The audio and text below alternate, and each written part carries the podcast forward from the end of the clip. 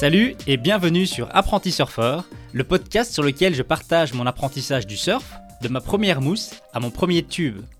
Je suis Anthony Huckmes, podcasteur et surfeur passionné. Mon objectif est de t'aider à progresser, même sans aller à l'eau, en analysant et en partageant mes erreurs et mes découvertes. Je reçois aussi des invités qui vont nous faire rêver en parlant de leur destination et de leur spot. Tu trouveras d'autres informations sur le site internet et notamment le guide gratuit pour apprendre et améliorer ton take-off sur apprentisurfer.com/slash guide. Si tu veux discuter avec d'autres apprentis surfeurs et même peut-être des Jedi, rejoins le groupe Facebook sur apprentisurfer.com slash groupe. C'est donc apprentisurfer en un mot avec surfer.com. Et bien entendu, si tu apprécies le podcast, pense à t'abonner et à le partager. Merci.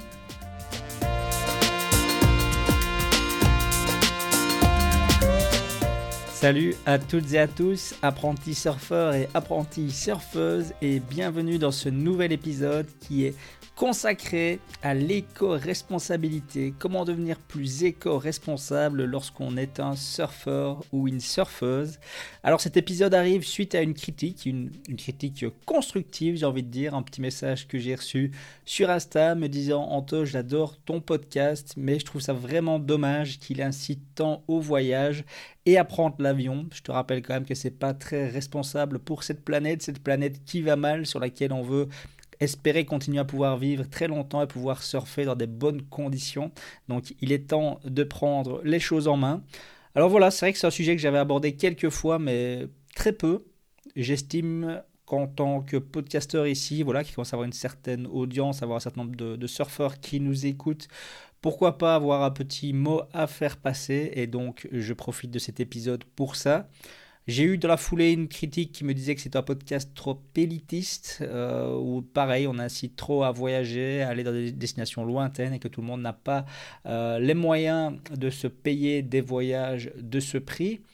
Alors voilà, j'ai envie de répondre que pour moi, jusqu'à présent, quand j'ai fait toutes ces interviews, euh, par exemple, on a cité Clara récemment qui allait au Nicaragua, c'était pas dans le but d'inciter les gens à voyager dans ces pays, c'est tout simplement un partage d'expérience. Moi, entendre ces, ces, personnes qui racontent leur voyage, leur trip, c'est clair que ça fait rêver, mais ça me permet aussi de m'enrichir en écoutant ce qu'ils ont, vécu. Vraiment, ce partage d'expérience, je le vois de ce côté-là. Maintenant, c'est sûr que ça peut donner envie de voyager, bien sûr. Moi, personnellement, ça me donne pas envie de faire un voyage au Nicaragua et j'irai jamais au Nicaragua de ma vie, mais c'est sûr qu'il y a d'autres épisodes qui m'ont clairement donné envie euh, de voyager dans les destinations. Donc, euh, donc voilà, euh, je, le, je, le, reconnais maintenant. Est-ce que ça veut dire que je dois arrêter d'interviewer des surfeurs qui voyagent Bien sûr que non. Euh, je pense qu'il y a tout dans ce monde et, et qu'on peut continuer à voyager voilà, sous certaines contraintes et certaines restrictions. On va en parler dans cet épisode, on va vraiment parler de tout ça. Alors, c'est clair qu'en tant que surfeur, on pratique un sport qui incite à voyager. On veut toujours surfer des plus belles vagues, aller trouver les meilleures conditions, les conditions où il y a moins de monde, où il fait chaud, où l'eau est turquoise, etc. Donc c'est loin d'être écologique, ça c'est certain.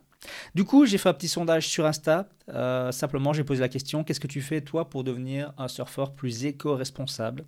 Et là, j'ai eu des questions variées, on va dire une bonne dizaine, euh, des réponses variées, pardon, j'avais dire une bonne dizaine de réponses types, euh, avec certaines plus populaires que d'autres. Et on va un petit peu les parcourir. J'ai chaque fois donner mon avis et donner bien évidemment des conseils pour tous ceux qui veulent bah, contribuer et essayer finalement de limiter nos émissions pour atteindre les objectifs à long terme. Je rappelle qu'il y a des objectifs qui ont été fixés pour 2030, mais on va venir.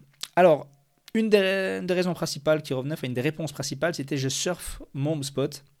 Bah voilà, quand on creuse un petit peu, euh, donc je répondais à ces personnes et on voit qu'on a un peu de tout. Pour certains, home spot, ça vouloir dire quand même un spot qui a une heure de route, donc c'est quand même pas non plus euh, hyper écolo si on commence à prendre la, voiture tout le temps pour aller surfer régulièrement sur ce spot qui est à une heure. Mais enfin bref, ça c'est une chose. Certains ont la chance d'avoir un spot euh, en face de chez eux, d'aller ou bien d'y aller en vélo ou à pied. Ça évidemment, c'est complètement incroyable. Alors pour certains, on va dire que c'est une chance parce qu'ils sont simplement nés au bon endroit. Pour d'autres, on va dire bah, qu'ils ont euh, ont déménagé pour y arriver et ça, chapeau évidemment. Une réponse qui m'a bien plu, c'est euh, je vais surfer mon home spot, donc le plus proche, même si les conditions ne sont pas idéales là-bas et que je pourrais rouler une heure de plus pour aller chercher les conditions parfaites. Alors ça, c'est effectivement super, se contenter euh, de ce qu'on a et pas pouvoir chercher toujours la session la plus, la plus extraordinaire et se dire de toute façon qu'on progresse dans toutes les conditions. Tant que la personne est honnête avec elle-même et qu'effectivement, elle, elle ne change pas de spot pour des raisons écologiques ou parce que ça lui va, mais et pas juste se dire, en fait, au final, euh, je reste là parce que j'ai la flemme de rouler. Et là, si c'est se dire, ok, je suis éco-responsable parce que je prends pas la voiture, mais en fait, c'est simplement parce que j'ai pas envie, ça m'arrange pas. Ben, c'est facile de dire ça, entre guillemets, même si c'est bien, c'est très bien, mais, mais c'est assez facile. C'est comme ces personnes qui disent, moi, je mange pas de viande, et qu'au final, euh, quand on demande pourquoi, il y en a qui disent, ben, c'est parce que j'ai jamais aimé la viande depuis que je suis tout petit. J'ai envie de dire, ça, c'est facile aussi. Euh, moi, j'ai arrêté de manger de la viande pendant toute une époque, j'ai un peu repris depuis que ma fille est née parce que j'avais pas envie de, de, me prendre la tête à voir si elle allait avoir des manquements, etc. Mais bref, je je suis devenu végétarien quasiment complet pendant, pendant deux ans. Et je peux vous dire que c'était très difficile. J'ai mangé de la viande pendant toute ma vie, que j'adorais la viande. Et du jour au lendemain, comme ça, commençait à me restreindre, commençait à changer ma façon de vivre, etc. C'était vraiment euh, pas simple du tout. Ça a été une expérience vraiment euh, compliquée. Aujourd'hui, bah, comme j'ai dit, on mange un peu plus de viande, on en mange peu, mais on en mange quand même. Et j'ai objectif à terme de redevenir complètement, complètement végétarien. Mais bref, ça c'est une parenthèse. Et il faut pas oublier surtout que beaucoup n'ont pas de home spot. Euh, c'est pas de leur faute s'ils habitent loin de la mer. Euh, je parle loin, ça peut être plusieurs heures, ça peut être vraiment très loin. Euh, et si malgré eux, ils sont tombés amoureux du surf, euh, moi, c'est pas de ma faute si en habitant à 2h30, 3h de la mer, quand j'avais 8 ans, je me suis retrouvé sur une planche à voile, que je suis tombé amoureux de ce sport et que ce sport m'a amené à, à, vouloir voyager, puis me donner goût à surfer des vagues d'abord au windsurf pour finalement me mettre au surf. Croyez-moi, j'aurais préféré être passionné de vélo. Ma région, c'est une région euh, parfaite pour le vélo. Il y a plein de personnes qui font du cyclisme. C'est une super région pour ça. J'aurais adoré tomber amoureux du vélo, mais moi, être sur un vélo, ça me fait chier. Je déteste ça. Je déteste faire du vélo. J'y suis pour rien, j'avais dire. C'est arrivé comme ça. Euh, maintenant, c'est vrai que cette passion euh, pour le windsurf, pour le surf, ça m'a amené à voyager beaucoup. Je voyage beaucoup moins maintenant, mais c'est vrai que de mes 25 à mes 30 ans, on avait un style de vie, on a pris beaucoup l'avion, on a beaucoup voyagé dans des destinations lointaines, on a vu beaucoup de choses. Et, finalement, ça me refait penser à, cet ami qui m'a dit un jour, il m'a dit, Anto, tu sais, moi, mon fils, euh, j'ai pas envie qu'il se mette au windsurf. Je dis comment ça, c'est ta passion windsurf, c'est pas possible. J'étais vraiment pas d'accord avec lui du tout. Je dis mais attends, comment t'as pas envie de partager cette passion avec ton fils? Il me dit bah en fait, euh, j'ai pas envie qu'il vive ce que j'ai vécu. Oui, le windsurf c'est une passion, le surf c'est une passion, euh, ça fait vivre des moments incroyables. Mais qu'est-ce que c'est euh, déprimant d'avoir une passion qu'on ne peut pas finalement pratiquer, que, si peu en étant loin des spots. chaque fois qu'on veut aller à l'eau, il faut rouler des heures, ça prend une journée entière, ça demande de gros sacrifices, etc. Et puis je suis souvent frustré au final, soit frustré de voir qu'il y a des conditions que je peux pas y aller parce que je suis trop loin. et il me dit, à l'époque j'ai pas compris. Et, aujourd'hui, maintenant que je suis devenu papa, moi, à mon tour aussi, et que je réfléchis à tout ça, euh, bon, moi, c'est pas pareil. Moi, je me dis, je veux créer la vie à ma fille pour qu'elle puisse profiter du surf euh, en, déménageant ou en étant proche des spots. Mais je comprends ce qu'il a dit, et c'est vrai que autant ce windsurf, ce surf m'a apporté beaucoup dans ma vie en tant que passion, autant euh, ça a amené aussi énormément de frustration. Alors, bien sûr, on peut déménager. Certains l'ont fait. Euh, pour certains, de nouveau, c'était facile. Pour certains, euh, c'était à bon moment de leur vie, euh, pas encore de famille, euh, justement, pas vraiment de job fixe non plus. Et boum, je déménage, voilà, je me retrouve dans une région où je surfe et du coup, je fais ma vie là-bas. Ça, c'est facile, euh, même s'il faut le faire. quand je dis facile, euh, ne prenez pas dans le mauvais sens du terme, il je ne minimise pas, mais bref, c'est beaucoup plus simple que pour une personne, euh, un papa ou une maman qui a un job fixe depuis, depuis 5, 10 ans, qui a des enfants qui sont à l'école, etc. Déménager, c'est pas la même chose, évidemment. Donc, ça demande beaucoup plus de temps, ça demande beaucoup plus d'organisation. moi, je, je, le sais parce que je suis en plein dans cette phase avec, avec mon épouse. moi, j'ai la chance d'avoir une fille qui n'a que qui va avoir 4 ans, donc qui n'est pas encore à l'école obligatoire, on peut encore voyager, donc qui n'est pas non plus encore trop euh, accroché à des amis, à une région, etc. Donc pour elle, je peux encore bouger facilement. Euh, j'ai un job qui me permet de travailler d'où je veux, mais j'ai une épouse qui est hyper attachée à sa famille, à, à, cette région, même si j'arrive à l'emmener de plus en plus longtemps euh, à Fuerte, par exemple. mais ça prend du temps. Ça fait des années que je lui en parle, ça fait des années que je travaille au corps pour finalement qu'on puisse déménager et on y arrivera. Alors, quand est-ce que ça arrivera? Je pense bientôt parce qu'on va, avoir la contrainte de l'école qui va devenir obligatoire, donc ça, va devoir changer. Mais bref, c'est pas simple de déménager et, c'est facile de juger, oh, ces gens-là prennent l'avion pour aller surfer. Ben oui, mais s'ils n'ont pas le choix, euh, s'ils habitent euh, à 6 heures de, la, mer et que leur seul moment où ils peuvent aller surfer, c'est deux fois par an, c'est difficile de, comme de leur jeter la pierre et de dire, euh, et commencer à juger les gens. c'est pas simple non plus. Je suis pas sûr qu'il faille vraiment le faire. Alors, il y en a pas mal qui ont répondu je ne prends plus l'avion ou je me limite à l'Europe et je me déplace en voiture. Alors, chapeau à ceux qui peuvent se le permettre, mais une fois de plus, ceux qui peuvent se le permettre en général, c'est ceux qui sont proches des spots, parce que si, euh, si on est loin des spots, comme je vais le dire, c'est galère. Mais alors, est-ce que vraiment prendre l'avion, ça a un gros impact? C'est un peu la question qu'on peut se poser. C'est bah quoi l'avion euh, Est-ce que c'est vraiment... Euh, vous savez, il y a toujours ce, côté climato-sceptique ou, ces personnes qui, se disent mais pourquoi moi je bougerais alors qu'il y a des avions et des bateaux qui viennent de Chine et qui polluent à mort, etc. Et que les Chinois polluent à mort, pourquoi est-ce que moi ici je devrais faire attention à mon avion pour partir en vacances? C'est un peu légitimement la question que, que, beaucoup, que beaucoup se posent. Alors du coup, pour se rendre compte de l'avion, ce que je vous invite à faire, c'est à, à, tester finalement votre empreinte carbone, voir combien vous émettez euh, par an avec votre style de vie. Et alors il y a plein de simulateurs en ligne, il y a plein de petits, questionnaires, on répond à quelques questions et voilà, on arrive à un résultat. Euh, moi, je l'avais déjà fait, mais je l'ai refait récemment pour pouvoir en parler dans cet épisode. Euh, je suis par exemple, moi, à 9,5 tonnes émises par an.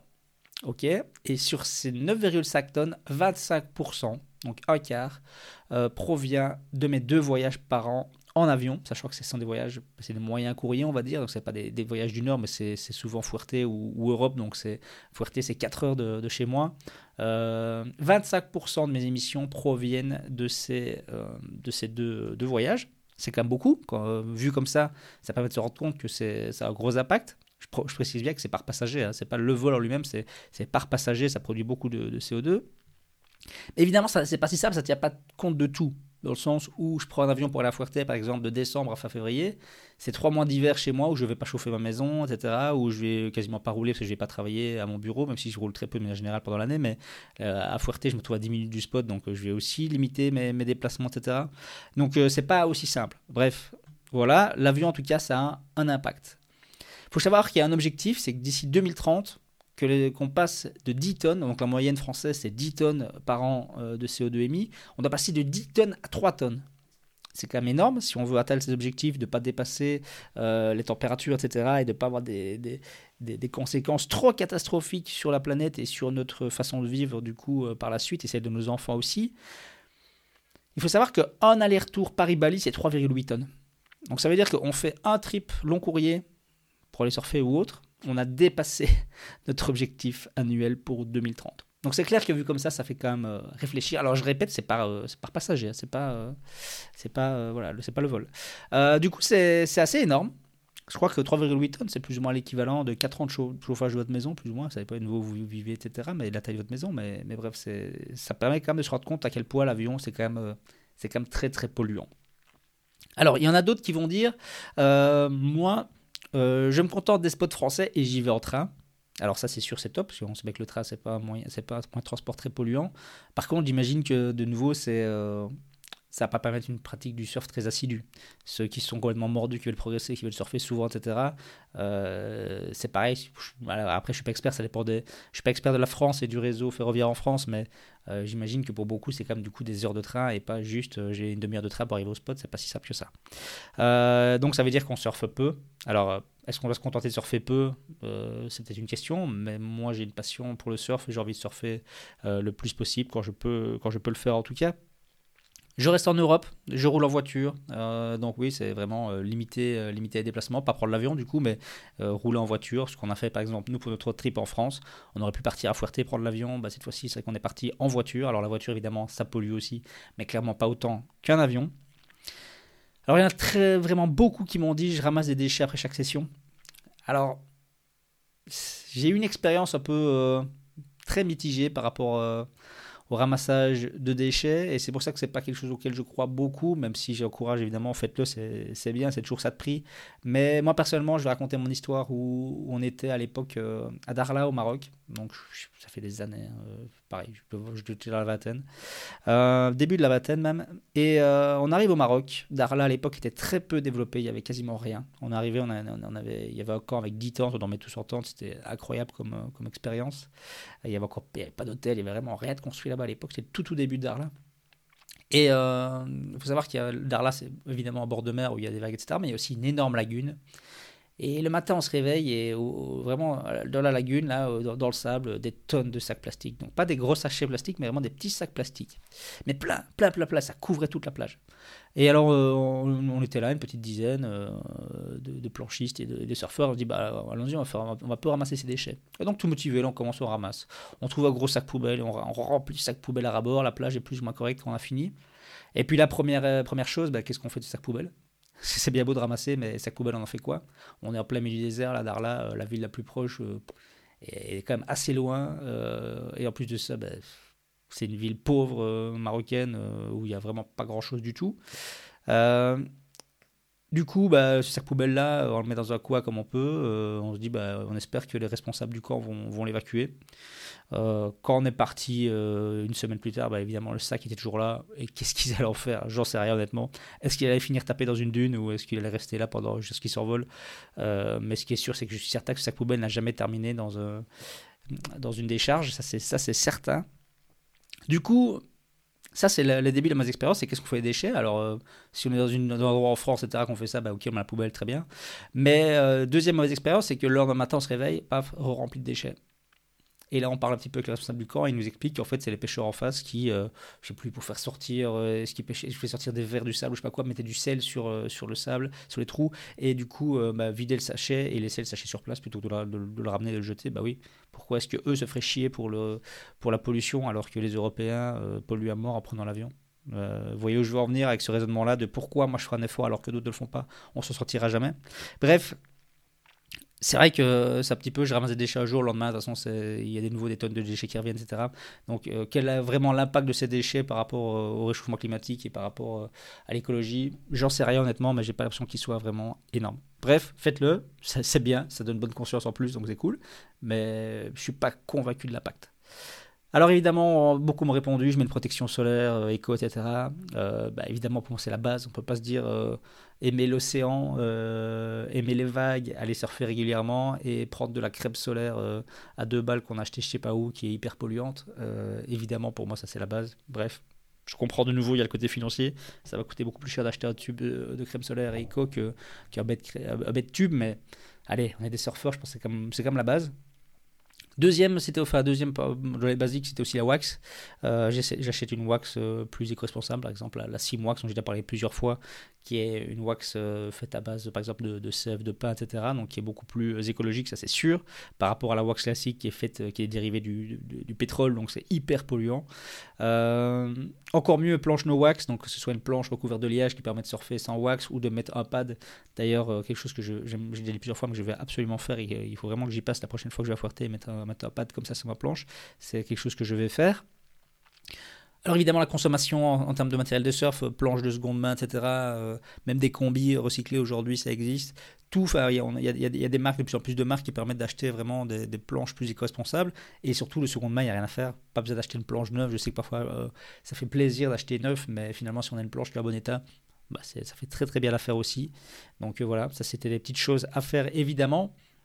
Alors, avant de parler un petit peu de, vraiment ce qu'on peut faire pour devenir plus éco-responsable, j'ai quand même envie de, de, mettre le point sur euh, le fait que notre niveau de revenu va avoir un gros impact sur nos émissions.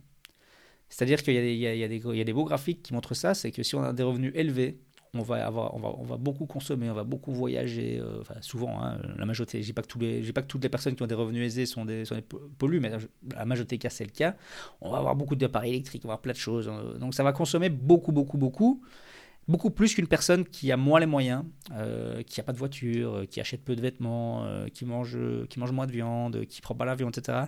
la différence est, quand même assez énorme. Donc il faut quand même se rendre compte de ça, c'est que notre style de vie vraiment va bien sûr avoir un impact énorme sur ce qu'on va émettre.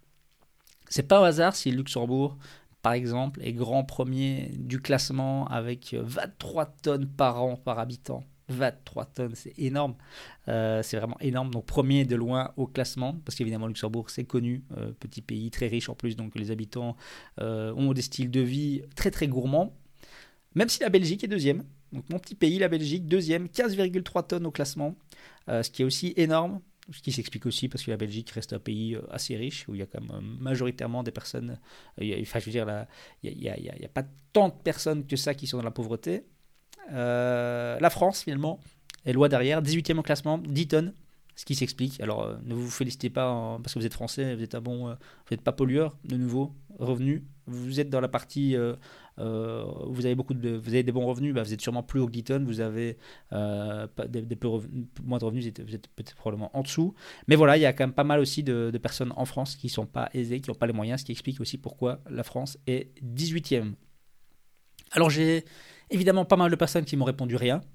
Euh, rien. Alors pour deux raisons, soit climato-sceptique, soit pourquoi est-ce que moi je me bougerais le cul alors que c'est pas moi qui pollue, c'est toutes ces entreprises, c'est la Chine, c'est machin. il y a toujours un autre responsable finalement. Euh, je comprends, je juge pas, je comprends.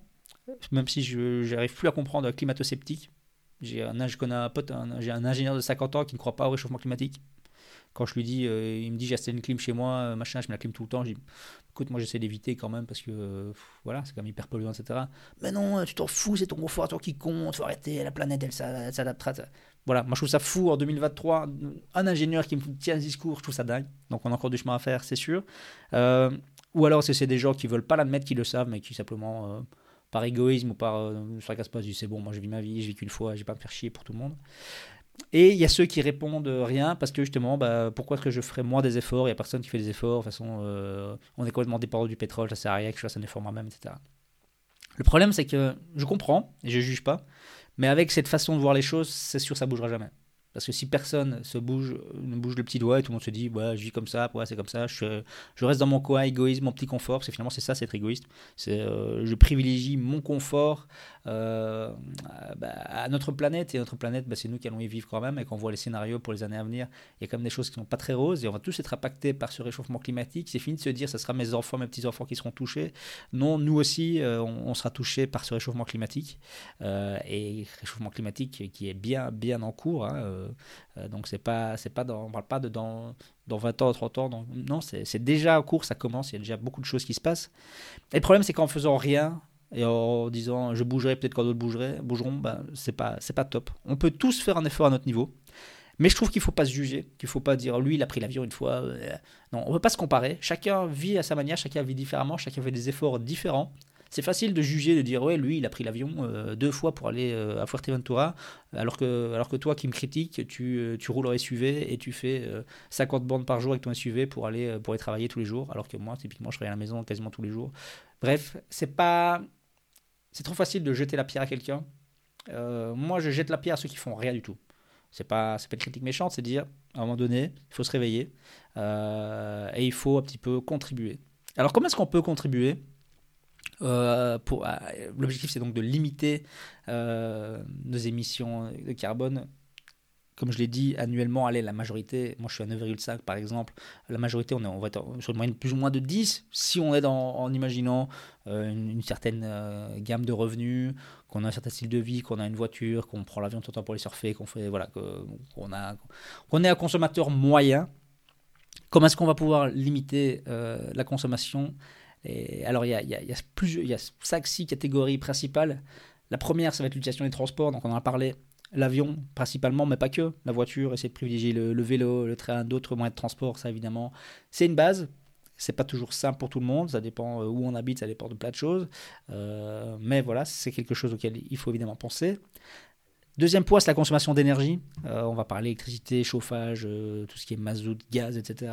Évidemment, ça va avoir un gros impact. Euh, pouvoir diminuer simplement le thermostat et pas se mettre à 23 degrés, mais se mettre à 19. Alors, ça va impliquer comme peut-être devoir boire plus de thé pendant l'hiver, euh, euh, devoir faire un peu d'activité physique à la maison pour se réchauffer, etc. Mais c'est faisable et certains le font déjà. Il y a des personnes qui vivent avec, à 15 degrés et qui adaptent leur vie par rapport à ça. alors, de nouveau, ça peut être pour faire des économies, mais c'est aussi évidemment bien pour, pour la planète. Évidemment, le type de maison va avoir un impact. Si j'ai une maison 4 façades, ça va être plus, plus difficile à chauffer que si j'ai un appartement au deuxième en caquier avec d'autres, etc. Où je consommais beaucoup moins. Le régime alimentaire, c'est la troisième catégorie et elle est souvent beaucoup, beaucoup trop minimisée. Euh, beaucoup trop se disent, oui, euh, on s'en fout, les végétariens, etc., ils exagèrent, mais, mais non, euh, c'est prouvé. un exemple simple, il va falloir, pour produire un kilo de bœuf, on va, il va y avoir 60 kg d'émissions de CO2. Et par exemple, pour un kilo de pomme, il va y avoir 0,4 kg. Donc le bœuf, par exemple, c'est si vous devez ne serait-ce que limiter un aliment, c'est le bœuf. Le bœuf, c'est le pire. C'est vraiment une catastrophe pour l'environnement. Donc déjà, un, bête exemple, si vous voulez, j'incite pas tout le monde à devenir végétarien, c'est pas le but. Vous pouvez manger de la viande, faites ce que vous voulez. Mais déjà, si vous pouvez limiter votre bœuf et limiter, mais votre consommation de viande, bah, pour l'environnement, c'est très bien. Alors il va y avoir bien sûr les habitudes de consommation, que ce soit euh, tout ce qu'on achète, tout ce qu'on achète neuf, que ce soit les vêtements, que ce soit l'électro, que ce soit où on achète. Est-ce qu'on achète via, tout via Amazon, etc. Des vendeurs qui sont euh, au bout du monde, qui sont où est-ce qu'ils sont? Tout ça ça, ça, ça a aussi un impact énorme nos habitudes de consommation. Donc réfléchissez-y. Euh, évidemment, la production des déchets. Euh, on en parlait des sur la plage, mais surtout les déchets du ménage. Qu'est-ce que je, qu'est-ce que, qu'est-ce que je sors comme poubelle euh, chaque, chaque semaine en fonction de mon alimentation, en fonction de ma consommation? Donc, je peux aussi réfléchir à essayer de. Alors, bien évidemment, trier, c'est la base, mais je peux surtout essayer de réfléchir à comment je vais diminuer ma production de déchets à la base, en achetant en vrac, etc. Il y, y, a plein de moyens de le faire. Mais bref, je pense que l'objectif principal, ça n'a pas être de se tirer dans les pattes et de dire euh, lui il a pris l'avion, l'avion c'est catastrophe. L'avion, on l'a vu, c'est un impact, mais je pense que le plus important, c'est que chacun essaye de compenser au quotidien, sans se rendre malade, sans, sans, devenir fou avec ça, mais progressivement, faire des petites étapes, des petits gestes, et on avance et on évolue. Parce qu'il n'y a que comme ça qu'on pourra s'en sortir, c'est si tout le monde tire dans la même direction. Et cette direction, c'est essayer d'émettre moins de CO2. Donc tout ce qu'on peut faire pour le faire, on le fait, euh, mais progressivement, on se rend compte de tout ça et on fait ce qu'il faut pour y arriver. Et le dernier point dont j'ai envie de parler, c'est comme la sensibilisation. C'est de sensibiliser les autres sans devenir un grand moralisateur qui sait tout mieux que tout le monde et qui va apposer sa façon de voir les choses aux autres. Mais essayer voilà, d'expliquer aux gens que ce qu'ils font a des conséquences et qu'on a cet objectif commun, tous là sur la planète, tous, tous autant que nous sommes, de, de, pouvoir vraiment euh, diminuer, arriver à 3 tonnes. Est-ce que c'est ce qu'on y arrivera un jour? J'en sais rien, je l'espère. On a intérêt en tout cas. Mais on doit tous travailler pour ça. Et pour ça, il faut évoluer tous ensemble. Comme je l'ai dit, tirer la même direction, arrêter de se juger. Ces exemples comme ça, on en a plein, on ne s'arrêtera jamais. Euh, je reviens à une personne qui, critique pour, qui, qui me critiquerait parce que je prends l'avion. Et lui a fait 4 enfants. Voilà, 4 enfants, ça pollue plus que les, que les deux avions que je prends par, euh, euh, par an. On s'en sort jamais avec ces comparaisons-là, avec euh, ce jugement et, et, ces comparatifs, ça n'a vraiment aucun sens. Faites tous les efforts que vous pouvez, surtout si vous n'en faites pas. Si vous n'en faites pas du tout, il est temps de se réveiller, il est temps de se bouger un petit peu, sans se rendre malade, mais il est temps de se rendre compte et d'évoluer. Voilà, j'espère que cet épisode vous a plu. Je vous dis merci et à la semaine prochaine. Salut voilà, c'est déjà la fin de cet épisode. J'espère qu'il t'a plu. N'hésite pas à t'abonner car un nouvel épisode sera publié chaque vendredi. Et pense à visiter le site apprentisurfer.com pour y découvrir des articles sur le surf ainsi que la chaîne YouTube sur laquelle je partage mon apprentissage du surf skate. Tu peux également me suivre sur Instagram. Merci et à bientôt